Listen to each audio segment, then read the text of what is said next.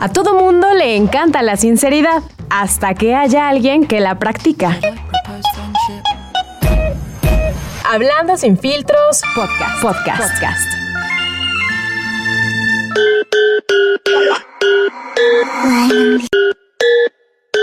Cierra los ojos y pon la mente en blanco.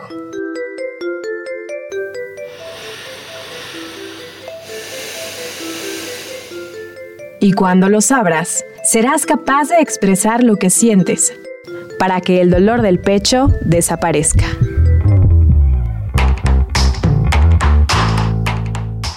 La vida no siempre es como nos han contado. Atrévete a cuestionar tus creencias. Hablando sin filtros. Should I propose friendship?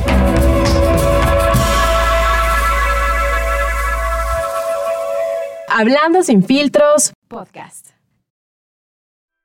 De todo y nada podcast. Pláticas sin mucho orden, pero con sentido. Un espacio donde abordamos temas que a muchos les inquietan, pero que pocos se atreven a platicar. Comenzamos.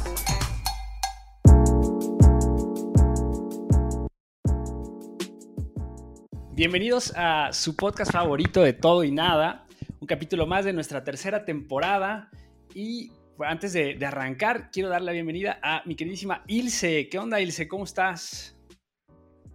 Hey, muy contenta porque justo tenemos a uno de esos invitados a los que siempre nos gusta regresar. Es como cuando te dicen que uno siempre vuelve a los lugares donde fue feliz. Pues justo este invitado es ese lugar feliz y nos emociona mucho tener por acá nuevamente a Vicente Herrera Galloso. Vicente, ¿cómo andas?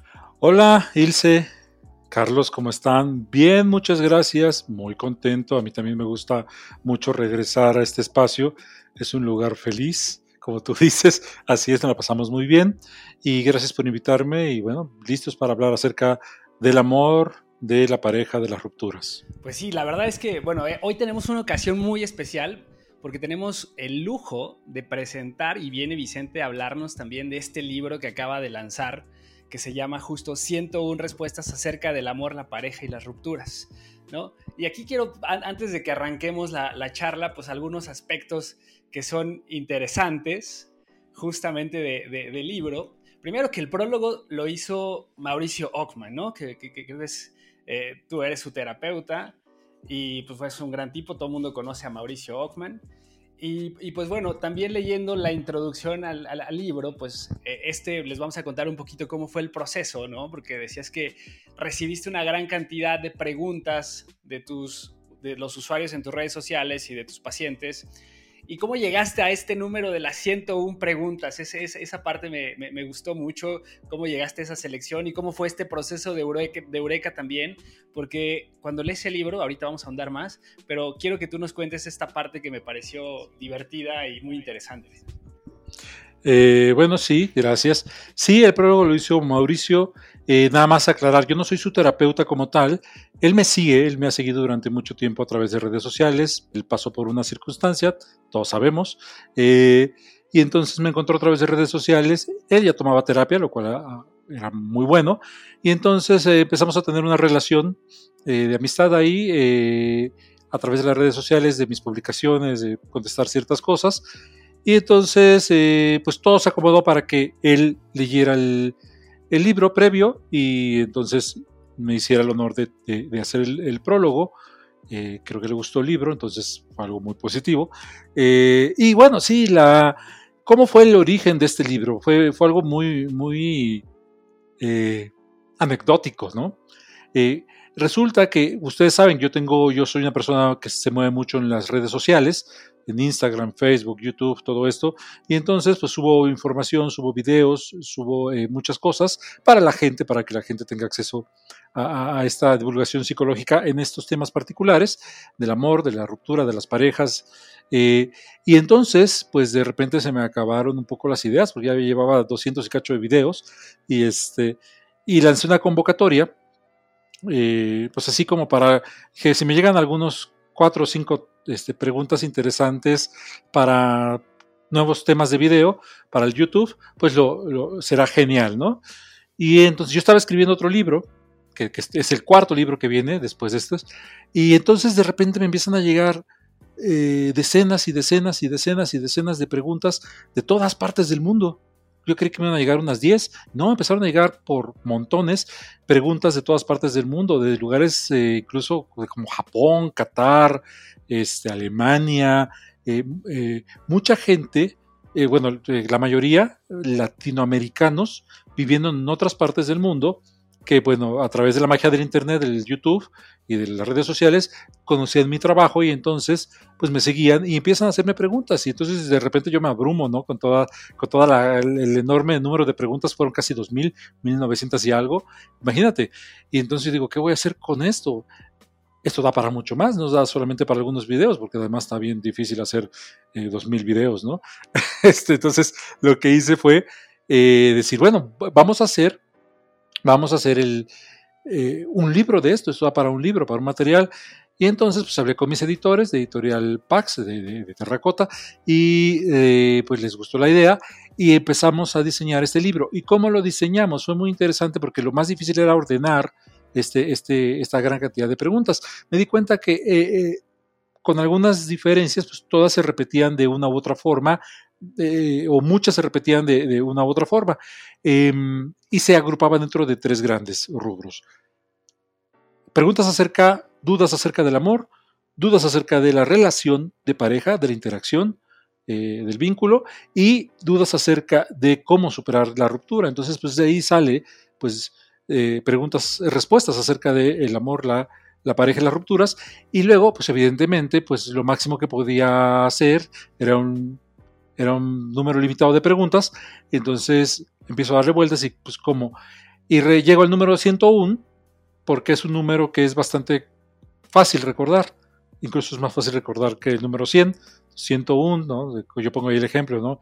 como los 101 dálmatas, eh, que, que, me acompañó desde la infancia, este, entonces Así es como surge básicamente 101 respuestas acerca del amor, de la pareja y de las rupturas, que acaba de salir ahora hace un mes apenas, a principios de marzo, eh, salió y pues está teniendo muy buena acogida. Y ahí estoy tratando de, eh, de responder todas estas dudas agrupándolas. Seguramente muchas personas verán su duda resuelta a través de la duda de otra persona. Quizá no es la suya, porque además pongo la pregunta antes de la respuesta pongo la pregunta y el nombre de la persona que la hizo, ¿no? Solo el nombre de pila para que no haya ninguna, ninguna cuestión.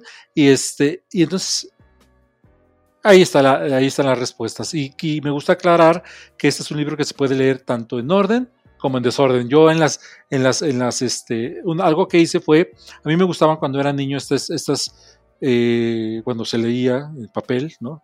Este, mucho más, eh, eh, no había internet estas, estas aventuras de crea tu propia historia. Entonces llegabas a un punto en donde te decía, si quieres subir al castillo, ve a la página 40. Si quieres investigar el lago, vete a la página 2, ¿no? Y entonces era muy divertido para mí de niño como ir creando mi propia historia y tener estos finales alternativos. Y entonces es lo que trato de hacer en este libro. Por ejemplo, tú estás leyendo la, eh, la página 3 o la pregunta 3 que te interesó y de repente te doy un término, te doy una explicación y te digo, eh, si quieres saber más, ve a la pregunta 50 o a, la respuesta 50. ¿no? Entonces tú vas a la respuesta 50 y, si quieres abundar más de este tema, ve a la respuesta 90. Y, entonces así puedes ir leyendo todo el libro o puedes leer de corrido también. Entonces esa es la, la ventaja. Y básicamente así es como se gestó este nuevo libro. Eh, siento un respuestas acerca del amor, de la pareja y de las rupturas. Vicente, lo, que yo veía en el, en el, libro, realmente en todas las preguntas que revisamos, o sea, como, como, como lo dividiste, me encantó la manera en que lo presentas, porque justamente vas como hilando cada una de las respuestas que, que, estás dando, ¿no? Esa parte, como bien dices, es, es, una lectura individualizada, ¿no? Porque cada persona puede empezar con la pregunta que quiera, no tiene un orden, no es como un libro típico, lo cual, pues es como un libro de cabecera, o sea, básicamente regresas a él las veces que quieras y en el proceso en el que te encuentres. Y algo que a mí me llamó mucho la atención precisamente de toda esta agrupación que hiciste las preguntas, es que y, también lo decías al inicio del libro, ¿no? Cómo los latinoamericanos a veces nos metemos en este rollo y, tenemos como, como una concepción del amor muy diferente a otras culturas, quizás, ¿no? En donde pueden ser más pragmáticos. Ah, sí, sí, definitivamente es una cuestión muy latinoamericana, muy latina el hecho de establecer como un, un bastión dramático dentro de la situación de una ruptura amorosa, por supuesto, y esto es una investigación, eh, hay investigaciones múltiples y muy profundas acerca de el mal de amores y cómo afecta eh, eh, este, esto a las personas y cómo en todas las culturas eh, prácticamente en todas las culturas del mundo, en 181 culturas en estos estudios, eh, hay una referencia siempre al mal de amores, cómo la gente padece el mal de amores, en todo, sin importar la cultura, la sociedad, la edad, etcétera. Sin embargo, los latinos somos particularmente intensos con el asunto del mal de amores, ¿no? Pareciera de repente que estamos como, como muy acostumbrados a establecernos en esta respuesta dramática, romántica, proveniente del mito del amor romántico, acerca de cómo lidiar con la pérdida amorosa, también cómo lidiar con la, relación, el relacionamiento interpersonal en mi vínculo de pareja, y sobre todo cómo ver el amor. Entonces, sí, eh, los latinos eh, somos muy particulares en ese sentido, somos muy especiales, y este libro está como muy enfocado eh, a dar respuestas a, estas dudas que naturalmente surgen después de, una, de una ruptura o en dudas acerca del amor o en dudas acerca de cómo estoy con mi pareja de manera muy, muy latina también, aunque es un libro que evidentemente puede encajar en cualquier en cualquier eh, eh, sociedad, yo diría. Oye, Vicente, y al respecto de eh, estos, todos los países que te escribieron, y justo tocando el tema de los latinos, ¿quiénes te escribieron más, hombres o mujeres? Si bien es un tema que creo que los dos géneros o los dos sexos estamos como en el día a día, de alguna forma creo que sí hay una, una diferencia importante en cuanto al género, ¿no? ¿O yo estoy muy, muy volada? No, no, no estás muy volada. Es una creencia muy arraigada el asunto de que eh, hombres y mujeres vemos eh, el, amor, la pareja y las rupturas como algo diferente y es cierto. De hecho, hay bases neurológicas, hay estudios también. De, eh, hecho, en el libro hay una, una, respuesta que doy acerca de esto, en donde pongo algunas referencias de cómo sí, eh, sobre todo neurológicamente hay diferencias muy, muy claras, muy establecidas de cómo los, los hombres y las mujeres vemos distinto estos tres tópicos. Sin embargo, eh, sí me gustaría aclarar, aclarar que yo particularmente, esta es una opinión muy personal a lo largo de años de estudio y dedicado a, estos temas de ayudar a las personas a superar sus rupturas, de ayudar a las personas a tener mejores relaciones de pareja eh, y evitar eh, eh, las rupturas en la medida de lo posible. Lo que se puedo decirte es que gran parte de cómo enfrentas, cómo ves el amor, cómo te relacionas con tu pareja y cómo enfrentas una ruptura, tiene que ver más que nada con tu experiencia de vida, con otros factores, como tu experiencia de vida, como eh, tu tendencia más o mayor o menor a una resiliencia, a un aprendizaje, eh, tu tendencia mayor o menor a evitar procesos como eh, victimización o como chantajes. Más que en el asunto de hombres y mujeres, enfrentamos estas situaciones diferentes. Sí, en algunos puntos, pero eh, desde mi experiencia la mayoría tiene que ver sobre todo con cuestiones eh, sociales, culturales y de educación, de aprendizaje personal, de historia de vida.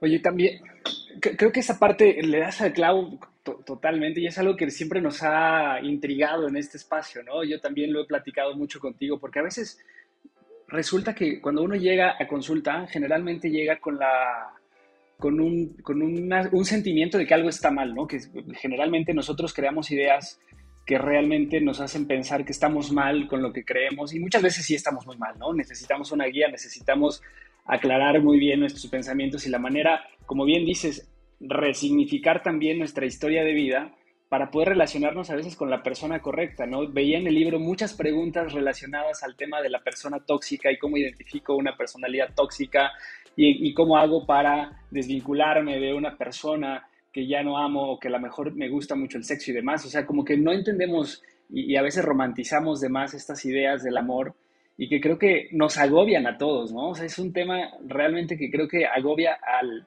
no sé si más del 80% de las personas, pero, ¿sabes algo que me llamó mucho la atención también del libro y de, muchas de las preguntas?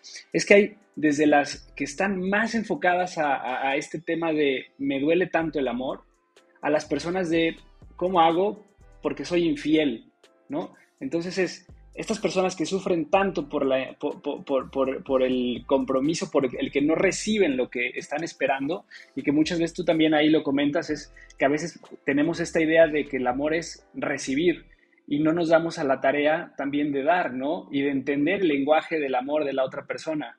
Y aquí Gary Chapman también lo habla perfecto en los cinco lenguajes del amor y ahí también tú lo, trabajas muy bien. ¿Qué, nos puedes decir de esto? O sea, porque creo que también es un tema de, cómo resignificamos la palabra amor en, en, un contexto también de evolución, en una sociedad que hoy, donde ya hay más diversidad de género, diversidad sexual, diversidad de relacionamiento, y también que nos hables un poco de este término entre vínculo y relaciones, que también por ahí hay una pregunta que, habla justamente de, todo esto, ¿no? En la pregunta número cuatro. Bueno, eh, hiciste como seis preguntas, pero trataré, de, trataré, de ordenar, trataré de ordenarlas en, en la medida de lo posible. Eh, sí, a ver, eh, creo que una cosa muy importante, de hecho una cosa fundamental, es la, la cuestión de cómo las personas, y esto no es mío, evidentemente, es del gran maestro Eric Fromm, pero cómo las personas creen que su gran problema es no ser amadas. Y se, se equivocan, o nos equivocamos. Tu gran problema no es que seas amado o no. Tu gran problema es no saber amar. Esto que decías del dar y el recibir, ¿no? O sea, las personas se la pasan eh, preguntando, es que no soy amada, no soy amada, no soy amada. Y difícilmente una persona se pregunta, ¿sé amar? ¿Sé dar? Entonces, ah, eh, Eric Fromm decía, el gran problema de las personas es ese, ¿no? ¿Y por qué? Pone un ejemplo maravilloso que siempre me gusta recurrir a él, que es que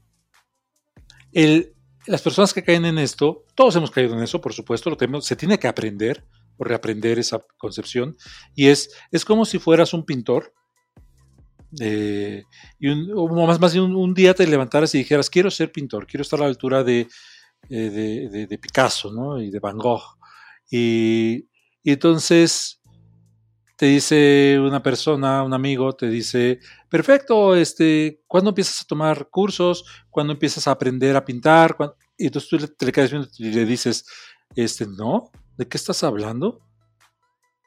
Yo no necesito nada de eso. Yo lo único que necesito para ser un maestro de la pintura es que aparezca el paisaje perfecto. Cuando aparezca el paisaje perfecto, yo lo voy a poder plasmar y voy a al rato estar en el del Prado ahí colgado, ¿no? Eh, así es como las personas eh, ven el, asunto del amor. Creen que, como su gran problema es que no son amadas, no que ellas no saben amar, lo que hacen es solamente sentarse a decir, ay, pues yo necesito que solo aparezca el objeto, es decir, el otro, la otra persona, para que entonces, sin importar si yo no sé amar, si yo eh, estoy desestructurada emocionalmente, si no he hecho mi proceso de duelo, si soy una persona realmente tóxica, porque ahí en el libro explico por qué si usamos el término tóxico, aunque muchos colegas se peleen con eso, no lo tomo mucho en cuenta porque ya ahí lo explico.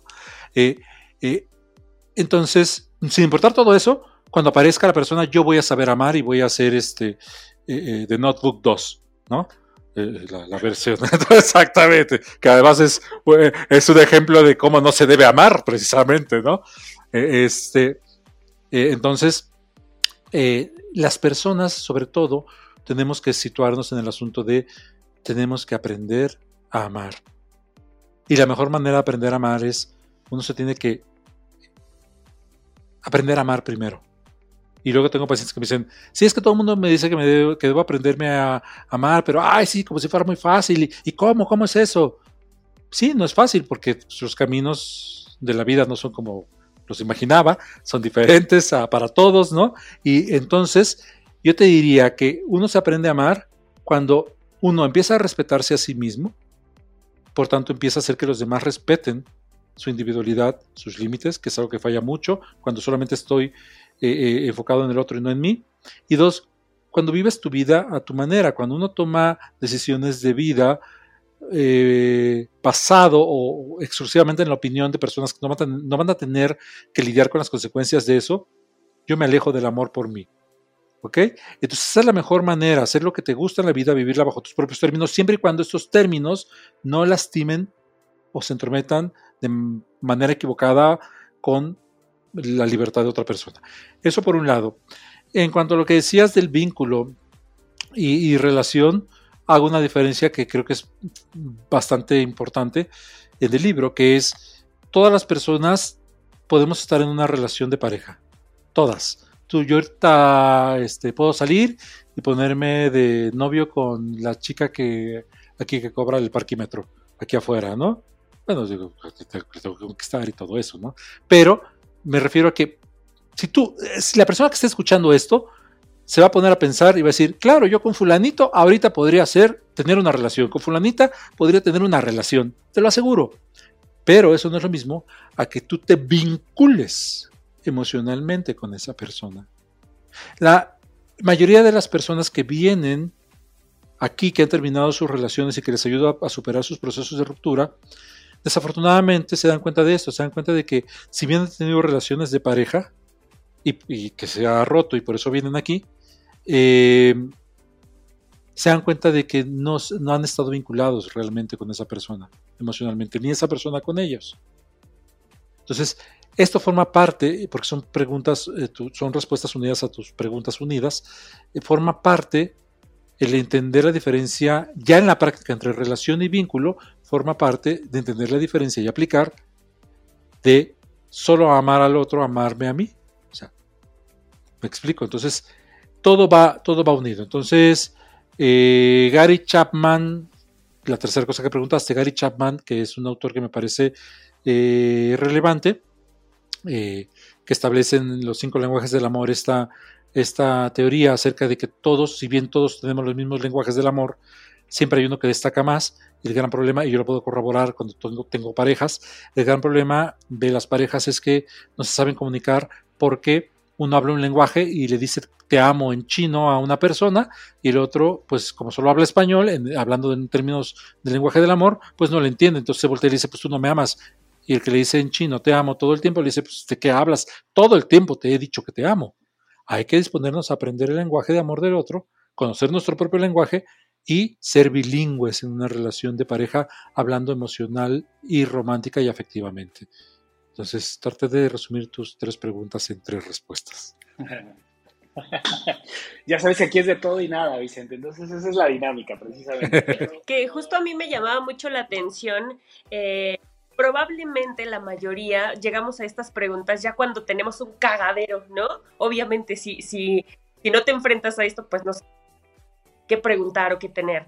Eh, lo, que yo pienso, Vicente, es que a veces creo que es muy difícil saber o, que nadie nos enseña esta parte que tú mencionabas de, pues sí, primero te tienes que querer a ti, sí, suena bien bonito y suena también muy romántico, pero de alguna forma es, es difícil, como que ninguno lo sabemos, eh, es poco probable que la gente con la que te relacionas sepa a lo mejor qué tipo de apego tiene, es más que siquiera le interese componerse o saber que tiene algo algo diferente, algo no necesariamente mal, pero sí todos traemos una herida que creo que es em, importante que la mayoría detectáramos, pues para podernos relacionar de una mejor manera. Otra de las eh, cosas que veo que se repiten eh, un poco en estas preguntas es la cuestión infantil. ¿Por qué de alguna forma los humanos, siempre que nos encontramos en algún vínculo o estamos intentando formar alguna relación, volvemos a o, nos comportamos eh, de manera infantil?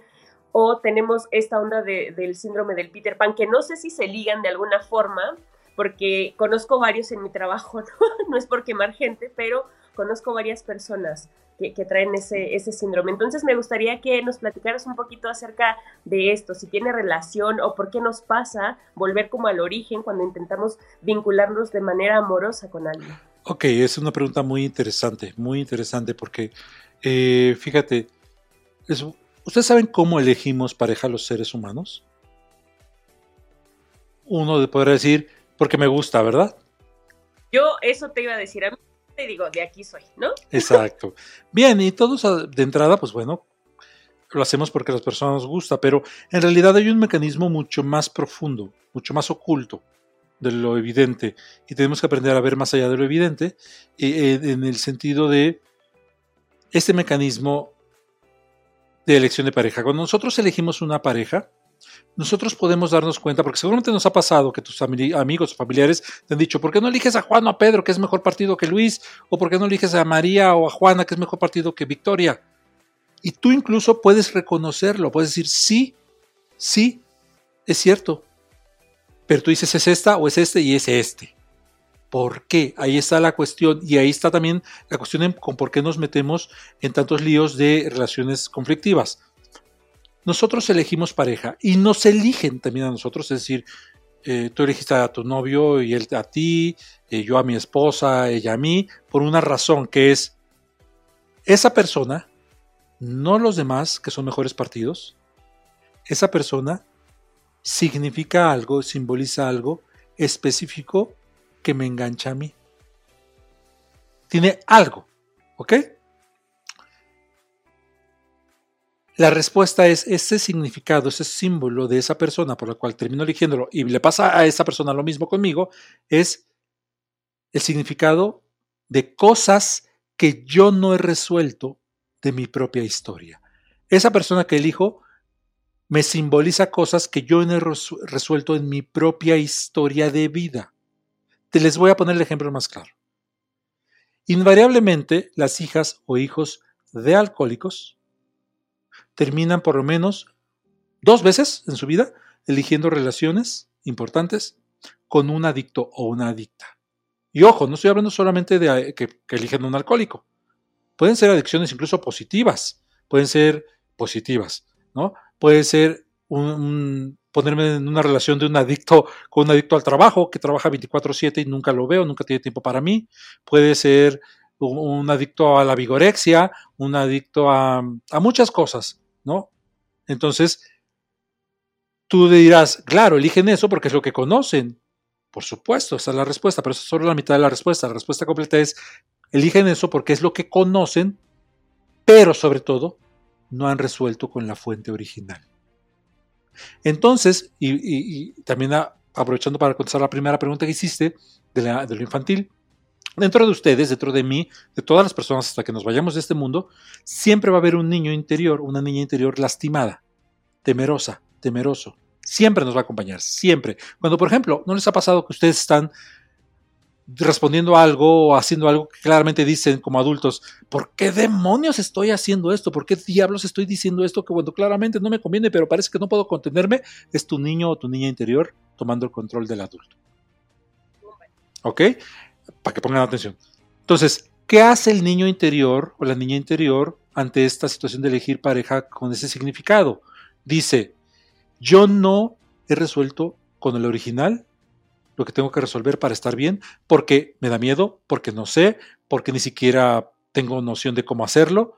Entonces mi niño interior toma el control y dice, no te preocupes, es muy sencillo tú. Vamos a buscar un clon. Vamos a buscar un clon. ¿Sale? Sí, como Star Wars. Vamos a buscar un clon. Y entonces empiezas inconscientemente a buscar pues alguien que te dé ese significado no exactamente igual. O sea, si, eres, si fuiste hijo de un adicto que te lastimó, a lo mejor buscas un adicto de otro tipo. ¿Por qué? Porque entonces tu niño interior dice, como con fulanito sutanita no pude cambiarlo y me hace muy feliz, con mi clon, que está a mi altura porque es mi pareja, sí voy a poder cambiarlo y voy a estar bien. Todo eso es inconsciente. El problema es que el niño, por su inmadurez, porque solo siente, de hecho en mi nuevo libro tengo ahí una frase que es eh, mente de adulto, corazón de niño, que me parece una frase maravillosa para, eh, eh, para establecer esta dualidad. como el niño es inmaduro, emocionalmente solo siente, pues se equivoca. Tiene muy buena intención, pero se equivoca. Entonces el adulto tiene que decir, no, no mi amor. Tenemos que voltear y resolver con el original lo que nos simboliza esta pareja. Porque entonces pasan dos cosas. Cuando yo soluciono con el original eso, lo que tenga que solucionar, uno, ya no tengo que, aferrarme a cosas que tengo que solucionar con esta o con este. Y si esa relación es tóxica, dos, puedo entonces empezar a salirme de esa relación. Y tres, ya eventualmente si lo resolví, ya no necesito buscar clones en relaciones posteriores. Eso es, creo que un poco lo respondió a tu pregunta. No sé si fue mucho choro y me expliqué o me enredé. No, más bien como pensando qué carajos estoy haciendo con mi vida, ¿ves? Como siempre, cada que platica uno contigo es como replantearse, eh, pues no sé, diferentes áreas de lo que estamos. Sí, porque al final siempre repetimos esos patrones, ¿no? Cuando no trabajamos, pero... Y, creo que ahí es la importancia de la terapia, ¿no, Vicente? Precisamente cuando o sea, estas preguntas creo que también lo, lo, que refleja muchas veces es que nosotros mismos nos contamos una historia de lo que queremos vivir y a veces esa misma historia es la que nos hace también generar estos conflictos internos, ¿no? O sea, habíamos hablado y, este, sí, ahora una, una este, psiquiatra española, Marian Rojas, que es muy buena, que habla justamente también de estos temas. En realidad, pues todo lo que tú vives es una cuestión que te genera tu cerebro cierto, o sea, la amígdala, y también tú lo mencionas en tu libro, ¿no? Cómo sentimos este peligro ante una situación que creemos nos afecta profundamente. Y el amor creo que es una de esas razones por las que nos sentimos tan amenazados, ¿no? A veces, cuando tenemos esta necesidad profunda de estar con alguien que nos ama. Pero creo que también ha sido esta, esta idea de, de que vemos al amor como, como el fin último y no como lo decías hace un rato, como este camino de ser mejor persona y creo que también por ahí tendríamos que empezar a trabajar mucho en esta parte, porque queremos siempre recibir y cuando la otra persona no, no nos da lo que queremos, nos daña profundamente. Pero nos cuesta mucho aceptar que tampoco nosotros somos los mejores amantes, ¿no? Y es ahí donde tendríamos que empezar a trabajar, a, a, trabajar todos nuestros traumas que traemos, como bien dices, si no seguimos repitiendo patrones y seguimos relacionándonos con personas que sabemos que evidentemente no nos va a hacer bien. Y a veces vamos por la vida pues dejando cadáveres y teniendo muchas heridas, ¿no? Creo que también acá hay una parte fundamental, porque cuando yo veo estas preguntas y, y, las primeras preguntas que te hacía respecto a, es que hay unas que van desde el amor hasta lo muy liberal, mi punto es también, porque tú me conoces, pues que yo tengo unas ideas como muy, a lo mejor poco comprometido de alguna forma, pero, pero como algo que no me encaja al 100% y a lo mejor ha sido también en la manera en que me he relacionado con las personas. O esta parte de no saber elegir a la pareja indicada, porque si bien dices, empieza uno eligiendo por el gusto, creo que hay otros factores detrás que tendríamos que tomar en consideración, ¿no? Como, como, como también lo, lo mencionas, o sea, tu historia de vida, tus creencias, tus valores, tu familia, tus intereses, etcétera. Y creo que ahí es en donde tenemos una pata hueca. Y tú lo mencionas también en esta parte de las cuatro patas en una mesa. Si algo no va bien, pues se va a terminar rompiendo. Eh, sí, definitivamente la terapia es un medio fundamental para, para establecer. Eh, la terapia es un medio fundamental para establecer todas estas cuestiones eh, en el aquí y en el ahora y cómo te están impactando en este momento. Eh, y generar toda una estrategia para, para poder eh, reenrutar ¿no? Esa, esa, esas situaciones. Por eso, eh, independientemente de ser terapeuta, aunque creo que aunque no fuera terapeuta, sería un firme defensor de la terapia. pero cuando pero, pero además de la terapia hay otros elementos. Vivimos en la época donde más información tenemos. Justamente esa es la, esa es la idea de, del libro, ¿no? De que, de que, de que este libro te, te, sea, muy útil justamente para resolver todas estas dudas, todas estas cuestiones que, que, que pueden estarte confundiendo y provocándote un poco disfrute o un no disfrute de algo tan maravilloso como podría ser una, una relación una relación de pareja. Entonces, eh, sí, por supuesto, hay, hay, en el libro hay preguntas de todo tipo. Justamente esa fue la ventaja de que no eligiera yo las preguntas, sino que fueran hechas directamente por la gente, eh, porque pues esas son las dudas directas de la gente. Entonces, creo que, creo que, que si está la gente pensando en tomar una terapia, el, el libro, este libro, sería como un buen inicio para la introducción de ese paso que pudieran dar. Este, Me hiciste otra pregunta, por eso me olvidó. No, no, no. Eh, la, manera en la que elegimos pareja, ¿no? Generalmente, o sea, que, que, involucra muchos elementos. O sea, que no necesariamente, y lo reflejas muy bien en el libro, que no es un camino Ah, lo de la pata. Exacto. O sea, que no es un camino único y que no son respuestas estándar, ¿no? Porque cada persona se crea historias en su cabeza, que ese es el, punto de la singularidad también. claro, la, o sea, este libro no te da recetas de cocina. O sea, no es una respuesta, como tú dices, para cada para cada cosa y eso es ah, absoluto, no, no para nada. Son referencias y uno tiene que tomar en cuenta, si bien que la situación, que, que, es una referencia que puede repetirse eh, eh, y que puede utilizar, que, puedes verlo reflejado en muchas personas, la misma pregunta, la misma duda, la misma, la misma, eh, el mismo cuestionamiento, las circunstancias son diferentes. Entonces, eso cambia. mencionabas lo, lo de la respuesta de, que, donde mencionó qué es, cuáles son los pilares que mantienen unida a una pareja, la gente siempre responde, es el amor. No, yo siempre he dicho el amor, ve, ve la relación de pareja como una mesa, ¿no? El amor es la tabla. Ahí pones todo, encima de esa tabla pones todo. Y tú crees que la tabla es la que sostiene todo, pero no es la tabla lo que sostiene todo. Son las cuatro patas o las patas que tenga la mesa. Las cuatro patas en este caso. Entonces, si tú no tienes esas patas, la tabla, que es el amor, no puede flotar en la nada. Todo lo que le pongas encima se va a derrumbar y va a ser un batidillo, ¿no? Entonces, uno, si quiere amar bien, eh, volviendo al punto de la primera pregunta de cómo, cómo amo, uno tiene que fomentar estas virtudes y estos, eh, eh, estas potencialidades llamadas por, por la psicología positiva fortalezas, que son, una de las patas es la honestidad, es el respeto, la segunda, la comunicación, eh, la confianza y la empatía, ¿no? Eh, cuando tú tienes esas, cuando tú cultivas, promueves, la pareja hablo, los dos miembros, esas cuatro patas, no tienes que preocuparte si hay amor o no, existe el amor. Y tiene una base sólida. Entonces vas a poder, ese, ese amor va a poder soportar muchas cosas, soportar literalmente aguantar, sostener muchas cosas. Entonces, el problema de la gente que solamente se, se enfoca en el asunto del romanticismo es que dice, estoy Beto el Boticario, soy un mago ahí de, de, carpa, y voy, a, y voy a, miren cómo flota el amor, la mesa del amor sin patas, y miren, pues no, no funciona, es un truco, o sea, no es real, ¿no? Entonces, así funciona el asunto del amor. Hay que eh, en el libro te explico cómo hay que ponerle énfasis a esas, a esas bases del amor. Entonces, esa es una de las, de las respuestas que está en el libro. Oye, y por ejemplo, ya ligado a este tema también, el tema de la fidelidad y la lealtad, que también hablas en él. Hay una, una pregunta, y la pregunta 40, ¿es lo mismo fidelidad que lealtad?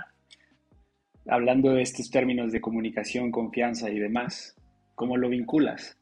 Yo tengo como terapeuta una responsabilidad la responsabilidad es que yo no puedo ver la infidelidad como el 99% de la gente lo ve. Esa es una responsabilidad y es un compromiso que tengo como terapeuta. El 99% de las personas ven la infidelidad como algo maniqueísta desde el punto de vista moral. Es malo. Infiel, malo. Tú eres malo por ser infiel. No importa si eres el mejor hombre o la mejor mujer del mundo, fuiste infiel, eres el mataperros. Ya sabes, ¿no? Saliste un día y pues, te echaste en reversa y sin querer tú amas a los animales más que nada del mundo y mataste a un perrito que estaba ahí y no lo viste. Entonces ya toda la gente que sabe que eres la mejor persona del mundo ya no te va a conocer cuando salgas, sacas el coche como, como Juan o Petra. Te va a decir, ahí va el mataperros. Te reduces solo a eso. Eso pasa con la infidelidad en el 99% de las personas. Yo tengo la responsabilidad de no verlo así. Porque la infidelidad es un ente muchísimo más complejo no podemos eh, ponerlo en blanco y negro en términos absolutos. Y la infidelidad, ojo con lo que voy a decir, la infidelidad es el resultado, jamás es la causa, siempre es el resultado. Las causas que llevan a una infidelidad son múltiples y muy variadas y tienen que ver con las dos partes, no solo con una, con las dos partes. Mientras entendamos eso, vamos a estar a salvo emocionalmente. No, no, no que nos pongan los cuernos, eso puede pasar, pero sí en la forma en que gestionamos esa situación. Entonces, en el libro hago esta diferenciación entre lealtad y fidelidad. eh, desde mi perspectiva, la fidelidad no es, una infidelidad no es lo mismo que una deslealtad. Para mí, dentro de una relación de pareja, es mucho más peligroso una deslealtad que una infidelidad. La infidelidad tiene que ver exclusiva y técnicamente con la cuestión física, con la cuestión del acto. ¿Ok? Eso es la infidelidad. No te estoy siendo fiel porque no te estoy siendo exclusivo. Mi cuerpo no te está siendo exclusivo. ¿Ok? Pero la deslealtad tiene que ver con una no exclusividad de la mente. Deja todo el corazón, de la mente. ¿No? Entonces, yo pongo el ejemplo de las parejas swingers, que me parece que muchas de ellas son, son eh, tienen unas relaciones muchísimo más sanas que las parejas que no lo son, ¿no? Eh, em, cada quien elige. ¿Cómo, si eso, si la infidelidad fuera algo malo, cómo, cómo podría haber parejas swingers? ¿No? Es porque entienden este concepto de lo que es infidelidad y lo que es deslealtad. Por ejemplo, ellos entran a la infidelidad desde el punto de vista físico, porque exploran sus, más allá de sus límites, pero siguen siendo súper funcionales como relación de pareja, como padres, como matrimonio, como socios.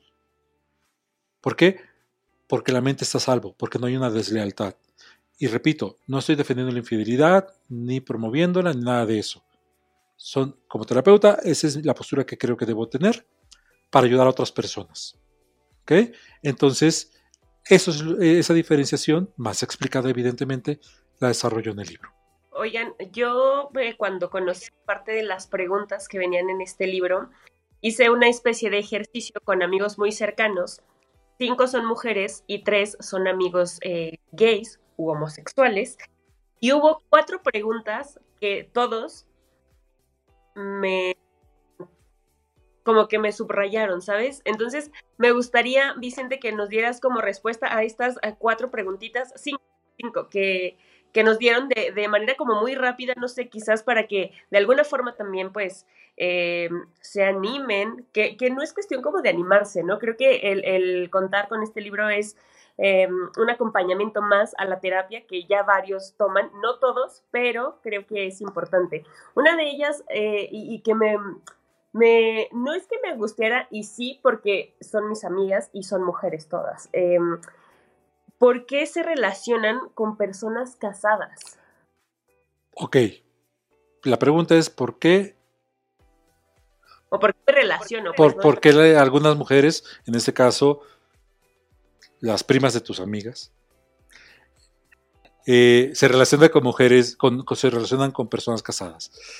Eh, hay muchos factores, evidentemente.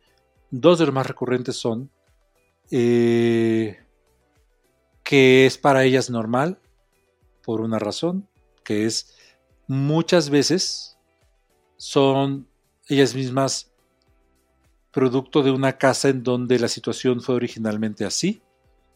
O sea, son hijas o hijos de un, una relación donde uno de los padres estaba casado, generalmente el padre, ¿verdad? Si no sería muy complicado.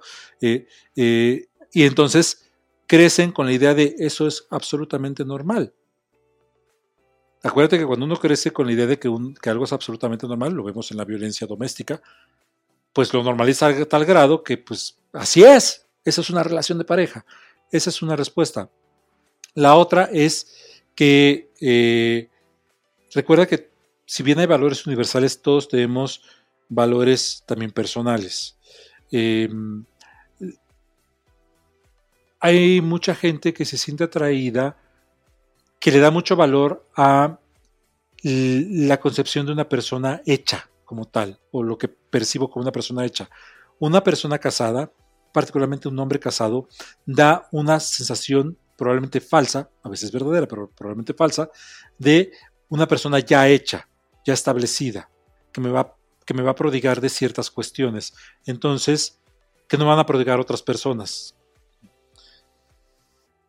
es como si percibiera a esa persona como si está ya copado, ocupado, debe ser porque hay algo muy bueno en él o en esa persona.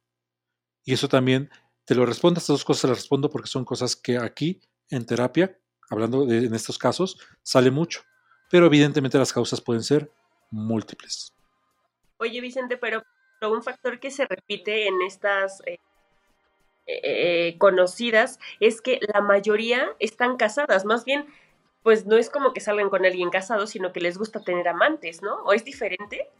En el caso de que sea una casada con un casado, no, es muy, eh, es muy simple, no hay compromiso, no hay riesgo, ambos entienden perfectamente el juego, lo dejan claro y es súper cómodo, esa es la respuesta que, ahí entra el tema de la deslealtad, ¿no? Precisamente también lo que estabas hablando. O sea, al final hay un tema de deseo sexual no cubierto. ¿Y por qué, por qué baja el deseo sexual en las parejas también? Que es un tema más también del cerebro, ¿no, Vicente? Porque te freiría el cerebro. O sea, si tú todo el tiempo estuvieras pensando en que, sí, pensando en que quieres estar ahí este, haciendo el cuchicuchi todo el tiempo, pues bueno, para empezar te volverías loco te freiría el cerebro. Dos, rendirías menos en otras áreas de tu vida. Y el cerebro, que es probablemente del mundo conocido, del universo conocido, la máquina más compleja que hay. Eso quiere decir que lo que hace, lo hace muy sabiamente. Entonces, después de un tiempo, dice el cerebro, a ver, ya, papacito, ya, mamacita, ya, conejitos después, ahorita vamos a tener que apostarle a otras cosas a construir una relación más allá del deseo sexual. Y además, Schopenhauer, el gran filósofo del amor, tiene una frase que a mí me encanta que define perfectamente lo que es el deseo sexual, sobre todo en la etapa del enamoramiento. Y él dice, el enamoramiento es la trampa que usa la naturaleza para perpetuar la especie. Porque si tú vieras los defectos y tendrías que construir otra cosa desde el inicio con esa persona, pues te, te desencantas y ya no perpetúas la especie el enamoramiento te engaña, nos engaña para que cuando nos demos cuenta de que esta no es la persona, este, que la mejor persona para mí, pues ya tengo un hijo de esa persona o ya esa persona tiene un hijo mío. Entonces, eh, eh, la naturaleza es muy sabia. Es que dicen que el amor es muy, es muy ciego cuando llega, pero muy claro cuando se va, ¿no? Claro, y tú quieres, tú quieres conocer a tu pareja. Realmente hay dos lugares en donde la conoces, en la cama y en el divorcio o en la ruptura. Ahí conoces a tu pareja realmente. Oye, Vicente, sabemos que, tienes una agenda muy apretada. La verdad es que pues, siempre podríamos pasar horas aquí porque cada tema nos da para múltiples preguntas, como suelo hacerlas, porque trato de aprovecharte al máximo y sacarte la terapia gratis prácticamente. Pero, eh, no, la verdad, qué, qué, gusto tenerte por acá, de verdad, muchas felices por este libro. Yo creo que eh, como a nosotros, a, muchas personas les va a ayudar, y creo que no les va a ayudar en realidad, me parece que es, un buen comienzo para replantearse muchas de estas inquietudes que no solamente nosotros vivimos, sino que nos damos cuenta que más de 2.000 personas, al menos las que te contactaron, tienen en común y que cada uno, a pesar de que son las mismas inquietudes, la respondemos de una manera distinta y, también creo que lo plasmas muy bien en cada una de estas preguntas que se van entrelazando, porque no hay una respuesta única para cada situación, como lo acabas de plantear en el término de la infidelidad y la lealtad, o sea, cada persona lo entiende diferente y creo que tenemos que ser muy honestos, creo que esa es la clave también, la honestidad, la empatía, el saber elegir pareja que implica más allá de este deseo inicial que tenemos, y lo que siempre decimos acá es que en realidad la terapia te ayuda muchísimo a poder descubrirte y a poder también encontrar pues, qué, no está, qué está fallando en ti, o no fallando, sino más bien que estás interpretando de una manera distinta y que tendrías que resignificar para a partir de ahí poder relacionarte de mejor forma con las personas, ¿no? Y que toda situación, siempre también lo hemos dicho, es neutra, ¿no? O sea, como, como tú siempre lo, lo comentas, o sea, no es bueno ni malo, no tienes la verdad absoluta, me encanta esa frase tuya, porque nadie tenemos la verdad absoluta. La verdad es la que cada uno nos contamos y que creo que tú lo reflejas maravillosamente y más bien es cómo lidiamos con estos pensamientos para ser unas personas funcionales y empáticas sin estar dañando a otras personas. Así es, muchas gracias por invitarme, siempre disfruto estar aquí y justamente eso, te digo, repito mi frase, yo no tengo la verdad absoluta, es a partir de mi experiencia trabajando tanto de forma individual como con parejas, muchos años eh, estudiando este tema. Eh, y bueno, yo planteo, siempre he dicho, yo soy un chef, te invito a un buffet, y eso es lo que sé cocinar, te lo pongo ahí y es autoservicio, ¿no? Entonces, pues ojalá puedan acercarse a este libro siendo respuestas acerca del amor, la ruptura y la pareja de editorial Terracota Pax. Em, están todas las librerías, eh, ahí en, la, las que conocen, grandes, y también está en Amazon eh, a través de para cualquier parte del mundo y ya lo he visto en varias plataformas para Europa específicamente.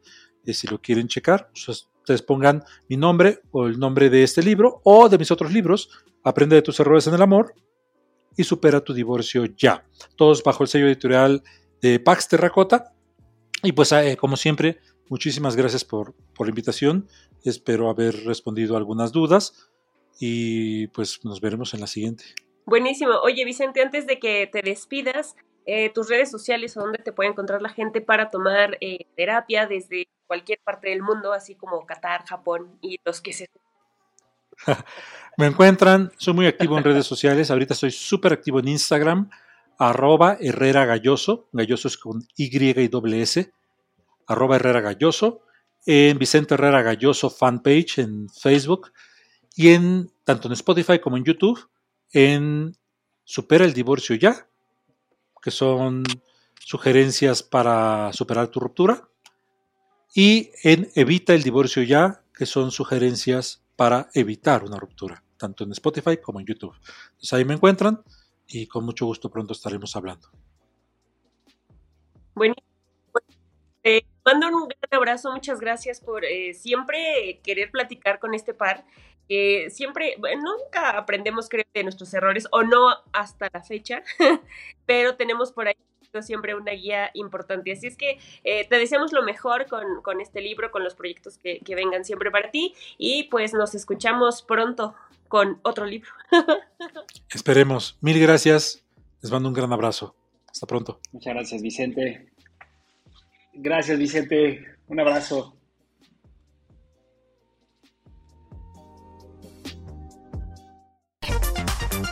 Ya se acabó la terapia de la semana a la chingada.